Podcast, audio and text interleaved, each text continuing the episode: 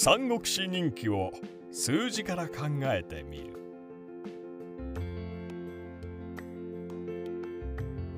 人間の歴史は戦争の歴史とも言いますが世の中にはさまざまな時代のさまざまな戦争を題材とした文学作品があふれています。その中でも三国志は最も人気の高いジャンルであると言っても過言ではないでしょう。それにしてもなぜ三国志は本国である中国のみならず日本においてもこれだけの人気を得ているのでしょうか。なぜ三国志なのか。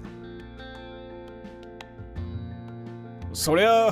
義呉蜀の3つの国があったからだろう？と思われた方確かにおっしゃる通り。3つの国が天下統一を志したから三国志。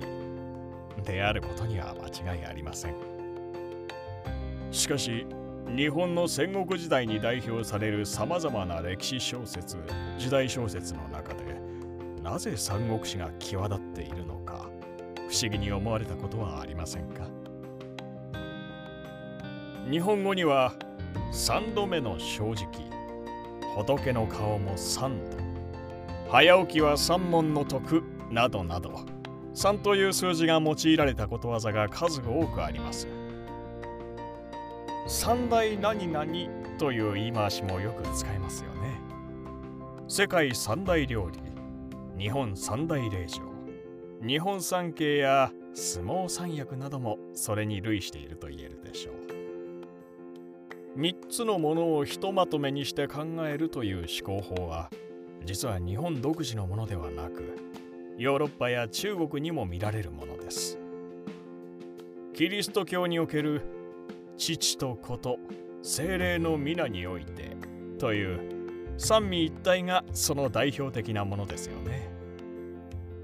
どうやら3という数字そのものに特別な意味があるようです。数学力学的には最も安定調和した数字の3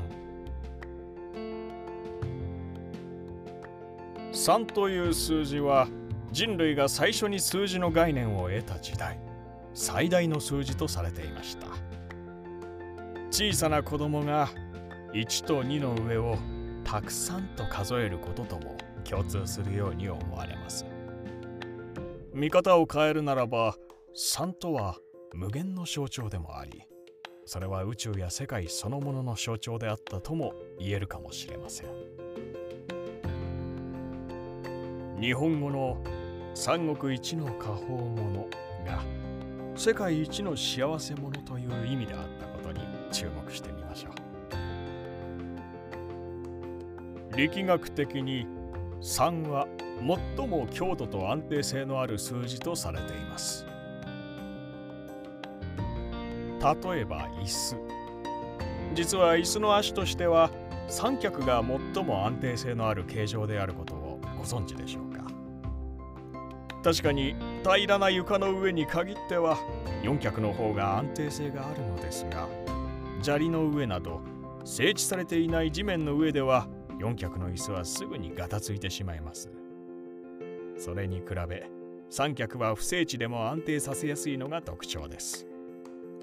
カメラの撮影用に三脚が用いられるのもそのことによるわけです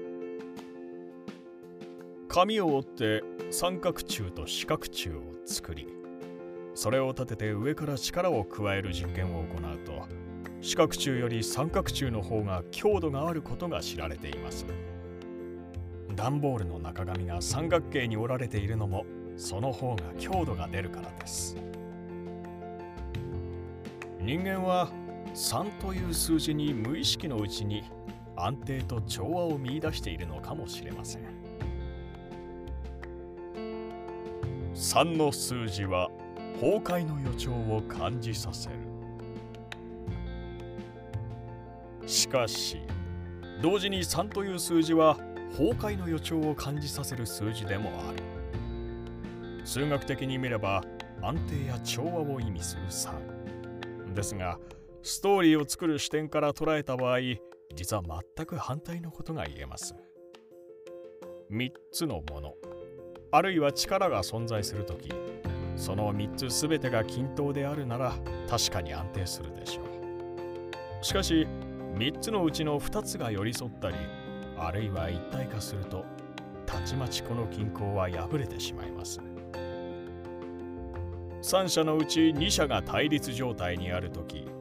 実は残された1人こそが対立の勝敗のアドバンテージを握ることになります。対立する2者のいずれかにつくもよし両者を対立させて玉の利を得るのもよし。自らの力を持って三者の均衡状態を生み出すことも可能です。あれこれってどこかで聞いたことがあるよ。そう思われた方も多いのではないでしょうか。そう。これって諸葛孔明の天下三分の計と全く一緒。つまり3つの勢力人物という構造は最も物語にドラマ性を生み出すことのできる構造でありストーリーを構築する時の基本ともいえる形なのです。2つの勢力の争いは均衡による膠着と安定。チェスにおける千日手に陥りやすいですが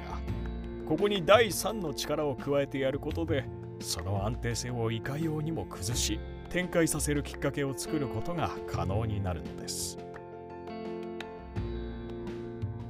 田中良樹氏の小説「銀河英雄伝説」では銀河帝国と自由惑星同盟という2つの勢力が対立。戦争を繰り広げる中もう一つの勢力フェザーン自治領が暗躍しドラマを展開させていきます。これも3つの勢力の原則にのっとり物語を自在に展開させていく手法だったわけです。まあ銀河英雄伝説の課題は銀河三国志だったそうですから3つの勢力が登場するのも当たり前の話なのですが。約束されたベストセラーだった三国志。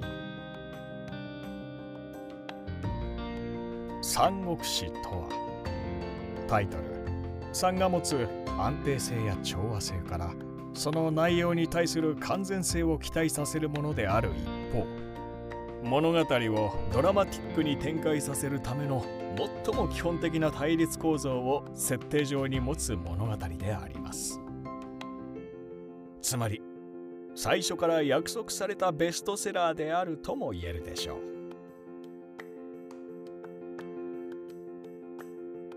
今回は三国志人気を少しいつもとは違う方向から考えてみましたが皆さんはどうお考えになったでしょうか？